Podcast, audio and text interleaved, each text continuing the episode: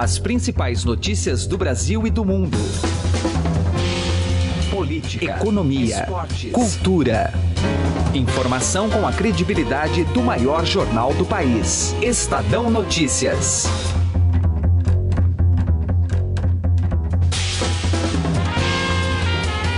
Olá, seja muito bem-vindo ao Estadão Notícias desta segunda-feira, 1 de maio de 2017.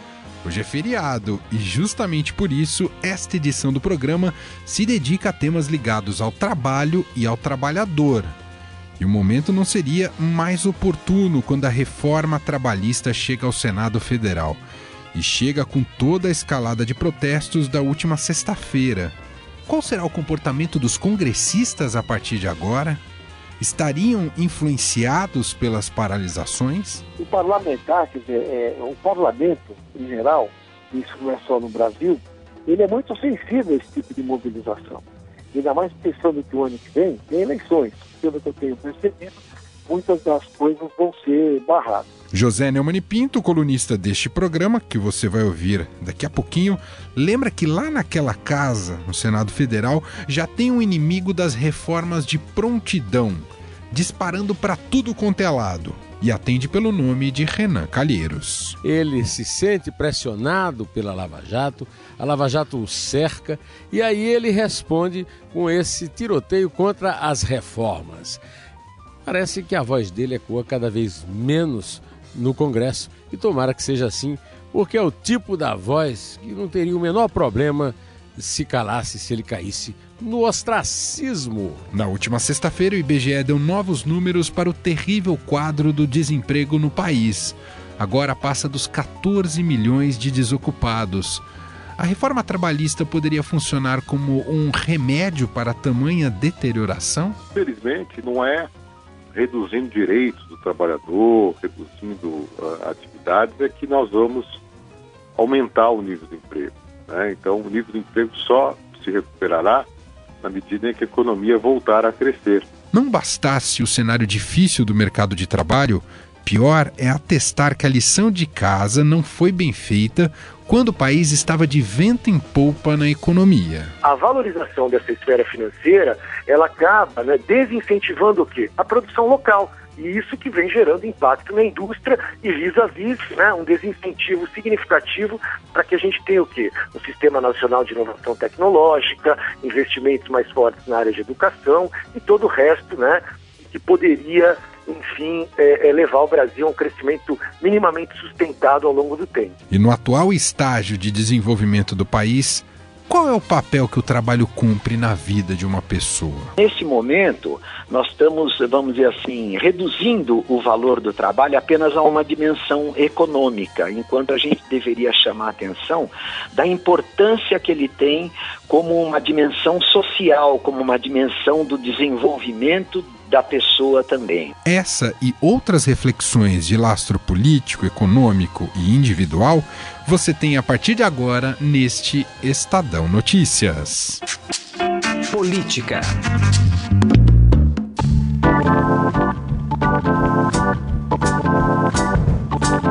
A greve da última sexta-feira e outras mobilizações podem pressionar o Senado a fazer mudanças na reforma trabalhista aprovada pela Câmara, especialmente no fim da obrigatoriedade do imposto sindical. A avaliação é do cientista político e professor da USP e da PUC, Antônio Carlos Mazeu. Ele é especialista na área sindical e conversou com Heisen Abac. A Câmara dos Deputados, professor, aprovou a reforma trabalhista, que agora vai para o Senado. Como é que o senhor vê no Senado? Pode haver alguma alteração expressiva no que foi aprovado na Câmara? No primeiro momento foi aquela votação assodada no, na Câmara dos Deputados, onde você teve 296 votos contra 177 é, e, e, apesar do governo dizer é menos do que eles esperavam, porque houve um, um racha na, na base é, de apoio, né? o PSB, fechou questão contra, o PDT fechou questão contra, o PPS liberou a bancada, né?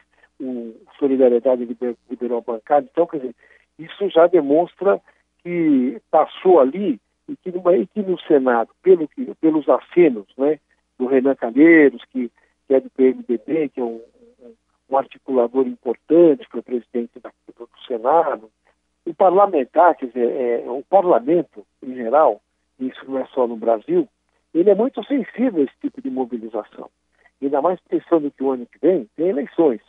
A segunda coisa é o, é, é, o, é o desdobramento. Então, muitas das coisas que foram aprovadas ali vão ter que ser passadas pelo, pelo Senado e, obviamente, vão ser devolvidas para o Congresso para serem discutidas, porque, com certeza, pelo, pelo que eu tenho percebido, muitas das coisas vão ser barradas. Bom, professor, um ponto polêmico que foi aprovado na Câmara foi o fim da obrigatoriedade do imposto sindical. Isso agora vai para o Senado também. Como é que o senhor vê isso? Como é que os sindicatos vão sobreviver sem essa obrigatoriedade? A questão específica do imposto sindical é uma discussão velha. Lembro que quando a CUT apareceu, quando ela surgiu com força, quando ela foi fundada, organizada, é, uma das bandeiras da CUT era o fim do imposto sindical. Mas uma das coisas que se discutia no movimento sindical naquela época, e se discute até hoje, é o seguinte: é a mesma coisa sobre, sobre a questão do, do legislado com o acordado em relação aos acordos sindicais. São duas coisas que a CUT sempre teve como bandeira. A CUT, inclusive, em algum momento da sua história, foi pelo fim da CLT. Obviamente que a vida demonstrou o seguinte: os grandes sindicatos, sindicatos poderosos, tipo metalúrgicos do ABC, metalúrgicos de São Paulo, né, os grandes sindicatos, POSP, que é o sindicato, os maiores sindicatos da América Latina, professores, podem chegar e fazer acordo, podem viver sem imposto sindical porque tem contribuição voluntária de, de, de, de um conjunto enorme de filiados ao sindicato, porque são sindicatos que, em geral, funcionam na defesa dos interesses é, econômicos dos, dos trabalhadores. É, agora, tem sindicato que não, não, não tem essa força, é, são categorias débeis, mas que precisam de sindicato. Então, obviamente, a lógica demonstra o seguinte: não é um consenso é, entre os sindicalistas e na sociedade brasileira como um todo, entre os trabalhadores, que é, todos os sindicatos devem ter o fim do sindical. Obviamente que os sindicatos, se acabam o sindical, vão ter que, que, que se repensar, é, vão ter que se reestruturar, talvez é, repensar as formas organizativas e tal, para funcionar. Eu não vejo isso como algo grave, ainda que eu ache que a pressão vai ser muito grande para que isso não caia, para que o imposto sindical não caia. Professor, é, nesse aspecto aí do imposto, então, uh, o senhor vê alguma possibilidade de uma solução intermediária no Senado? Eu acho que sim. Eu acho que o Senado vai atenuar muito das reformas que foram aprovadas assodadamente, sem discussão com a sociedade, sem discussão com o movimento sindical, e quando discutir era com uma parte do movimento sindical. É óbvio que vai ter que ter negociação não vai ter muito jeito. Estadão Notícias. Economia. Vamos falar agora sobre emprego dentro do nosso especial aqui do Estadão Notícias sobre o trabalho nesse dia do trabalho e na última sexta-feira dados nada positivos com relação ao mercado de trabalho no país. Aliás, só se agrava. A taxa de desocupação, segundo o IBGE, continua em alta e o país tem agora 14,2 milhões de desempregados.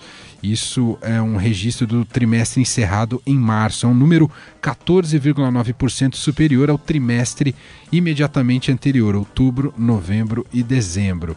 Isso equivale a quase 2 milhões de pessoas a mais desocupadas. A gente vai falar sobre esse tema com Rafael Bicudo. Ele é professor especialista em desenvolvimento socioeconômico do Mackenzie. Professor, obrigado por atender aqui o Estadão. Tudo bem com o senhor? Tudo bem, obrigado a vocês pela oportunidade. A gente fica um pouco com essa, esse vácuo de respostas, professor, porque até poucos anos atrás tínhamos uma situação de pleno emprego e agora a gente agrava cada vez mais esse nível de desocupação. Por que, que se deteriorou tão rápido? Vamos lá. É, nos últimos anos, quando nós tivemos aí uma taxa de desemprego na casa de 5, 6% da população economicamente ativa, isso se deu muito em função né, da geração de empregos no setor de serviços no Brasil. Né? E o setor de serviços, é, ele vem primando né, por empregos que remuneram né, é, através de salários um tanto quanto questionáveis.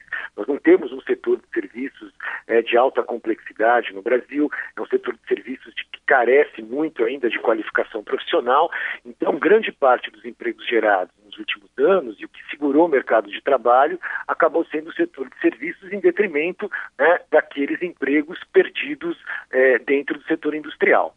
Professor, a gente pode dizer também que o modelo econômico utilizado pelo país, nesse momento que estávamos com a maré positiva, taxas de crescimento altas no país, ano a ano, se privilegiou esse consumo exacerbado e, e, nesse momento que a gente tinha um colchão mais robusto, a gente deixou de investir em ter até inclusive em, educação, em, em formação e a gente sente isso hoje agora com esse nível de desemprego também, professor?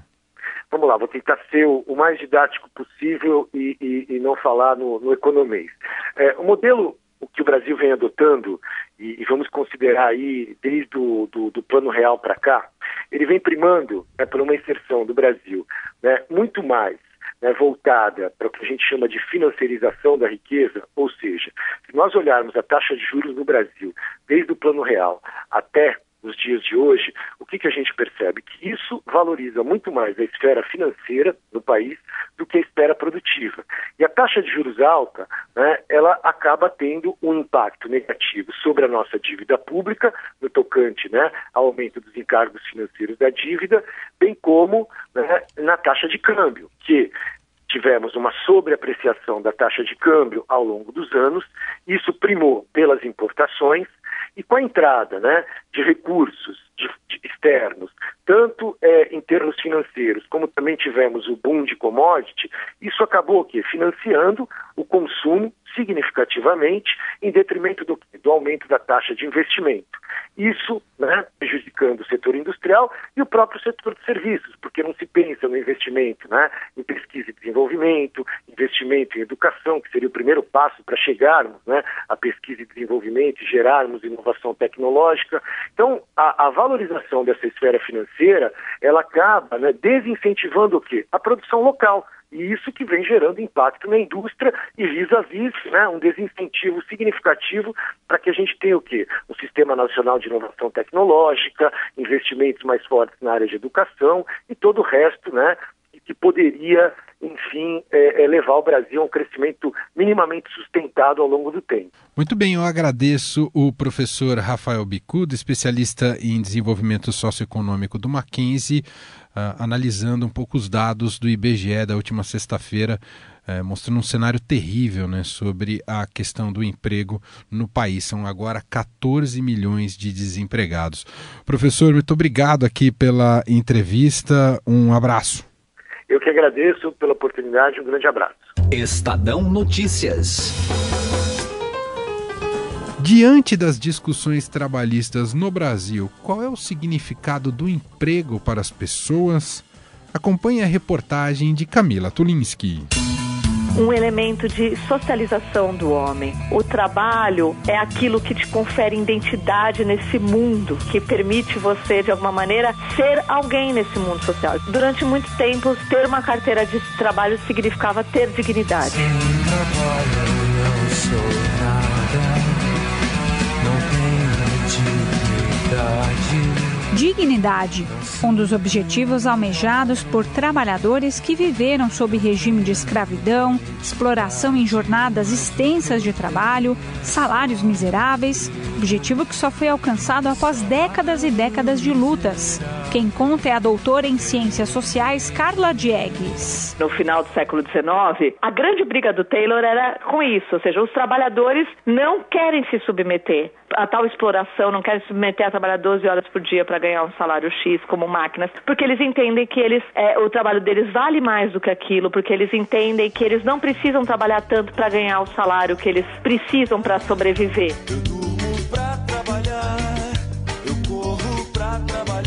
E agora eu converso com o professor Arnaldo Mazei Nogueira, que é doutor em Relações do Trabalho da PUC e da USP em São Paulo. Qual que é a importância do trabalho para as pessoas, hein, professor Arnaldo? a gente começa bem a entrevista nesse momento de turbulência no mundo do trabalho, né? Falar de uma coisa que é central na vida das pessoas, né? A gente acha que o trabalho tem um papel central no desenvolvimento das pessoas e evidentemente por conta disso o trabalho tem várias dimensões e não deve valer apenas a dimensão mercadoria, o valor econômico do trabalho, aquilo que é o custo ou o tamanho do salário ou enfim. O trabalho ele é central porque ele possibilita o desenvolvimento produtivo do ser, o desenvolvimento da pessoa. É por isso que nós não inventamos ainda uma outra categoria possível de vida, ou seja, a vida tem uma centralidade no trabalho porque ele é que organiza todos os nossos processos, nossas necessidades e as nossas demandas, né? Então eu acho que nesse momento nós estamos, vamos dizer assim, reduzindo o valor do trabalho apenas a uma dimensão econômica, enquanto a gente deveria chamar atenção da importância que ele tem como uma dimensão social, como uma dimensão do desenvolvimento da pessoa também, né? Eu acho que é por isso que o trabalho tem uma centralidade, porque ele teria que permitir tanto a satisfação das necessidades como o desenvolvimento ao longo do tempo, né? É, do próprio indivíduo, do seu conhecimento, da sua formação, da sua capacidade de resolver problemas, de produzir valores para a sociedade e assim por diante, né? Eu fico pensando, professor Arnaldo, se existisse uma possibilidade da gente viver sem precisar trabalhar. E aí a gente ter os recursos para manter a nossa sobrevivência. Seria muito utópico pensar desse jeito, professor Arnaldo? É, por isso, seria evidente, trata-se de uma, de uma utopia, mas ao longo do tempo a gente foi percebendo uma série de conquistas do mundo do trabalho, por exemplo, a jornada de trabalho, que talvez seja uma das dimensões mais importantes. Né? Se a gente olhar para o século XIX, chegávamos a trabalhar 16 horas por dia dia. No século XX, reduzimos isso para uma média universal de oito horas por dia. Por isso que oito horas de trabalho, que é o que se conquistou no primeiro de maio, ele é interessante porque ele permite oito horas de trabalho, oito horas de descanso e oito horas de lazer, né? Nessa próprio projeto famigerado de reforma trabalhista fala assim trabalhar 12 horas por dia com 30 minutos de almoço. Nós estamos, vamos dizer, na contramão do que seria o desenvolvimento do trabalho como uma dimensão rica e uma dimensão importante de equilíbrio da vida. Na verdade, a gente teria que lutar para reduzir o trabalho, para que todos pudessem trabalhar. Acordo para trabalhar, eu durmo trabalhar, eu corro para trabalhar. Estadão Notícias. Economia. A gente segue discutindo aqui no Estadão Notícias um pouco do mercado de trabalho, do cenário econômico no país, ainda mais neste primeiro de maio, entendendo também se as reformas podem significar algo né, em termos de recuperação. Nosso contato agora é com o professor doutor do Departamento de Economia da PUC de São Paulo, professor Antônio Correia de Lacerda. Professor Antônio, tudo bem com o senhor? Obrigado por atender aqui o Estadão. Muito obrigado, uma satisfação falar com vocês do Estadão. É possível imaginar uma, um desdobramento imediato em termos de mercado de trabalho, professor? A gente teve esses dados alarmantes da sexta-feira do IBGE, né, que o nível de desocupação muito elevado, né, já 14 milhões de desempregados no país.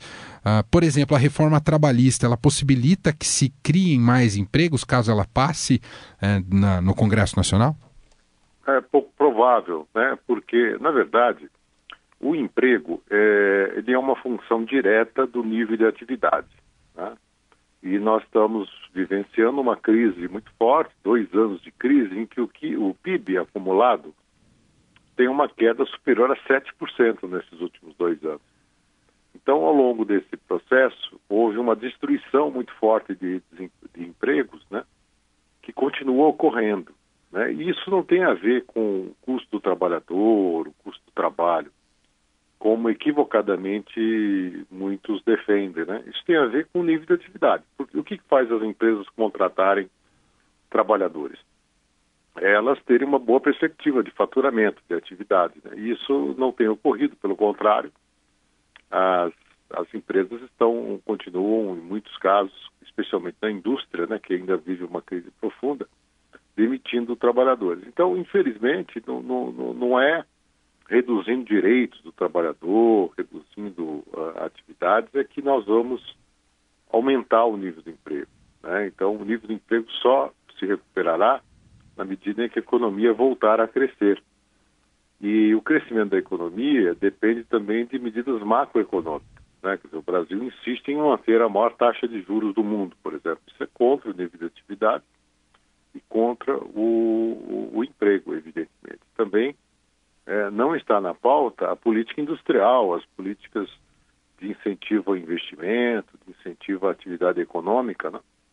É, o discurso, pelo contrário do governo, é de que, buscando-se o ajuste fiscal, retoma-se a confiança e, com isso, naturalmente, o, o crescimento vem. Né? É, e isso não funcionou em nenhum país que se conhece, né? nenhum país, não há qualquer respaldo dessa tese na prática e mesmo na teoria econômica.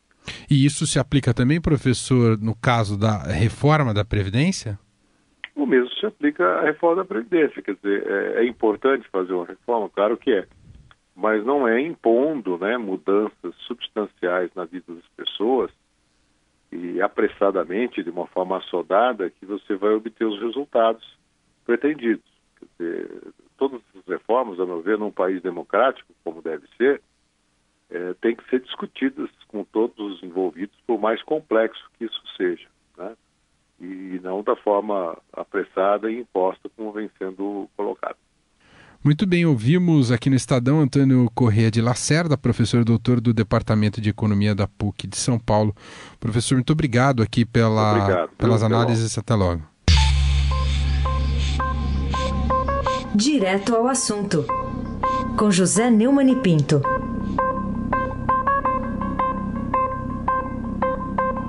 Esta semana promete muita confusão em torno de Renan Calheiros, o jagunço de Murici, que está rompendo, o que parece definitivamente, com o governo. Afinal de contas, ele recebeu a vitória maiúscula do Temer na reforma trabalhista é, na Câmara com uma frase dura, como se tivesse com o, o boné da da CUT, como dizia o nosso querido Emanuel Bonfim. Ele disse: essa reforma vai sair da Câmara e chega ao Senado de ouvidos mocos, sem consultar opiniões, reforma que só interessa à banca, ao sistema financeiro, rejeitada em peso e de cabo a rabo pela população, reforma tão mal feita que chega a constranger e a coagir a base do próprio governo. Por isso ela vai e volta de recuo em recuo. Assim que ele acabou de falar isso, veio uma operação da Polícia Federal, a partir de delação do Sérgio Machado, ex-presidente da Transpetro e seu amigão é, lá no PMDB, é, cumprindo mandatos de, mandados de busca e apreensão. Né? E um dos alvos da busca, imagine quem é, é o advogado Bruno Menes, que é eterno candidato do Renan a todos os cargos no Poder Judiciário. Ou seja, o Renan é aquele que só atira para responder a fogo. Ele se sente pressionado pela Lava Jato, a Lava Jato o cerca e aí ele responde com esse tiroteio contra as reformas. Parece que a voz dele ecoa cada vez menos no Congresso e tomara que seja assim, porque é o tipo da voz que não teria o menor problema se calasse se ele caísse no ostracismo. José Neumann e Pinto, direto ao assunto.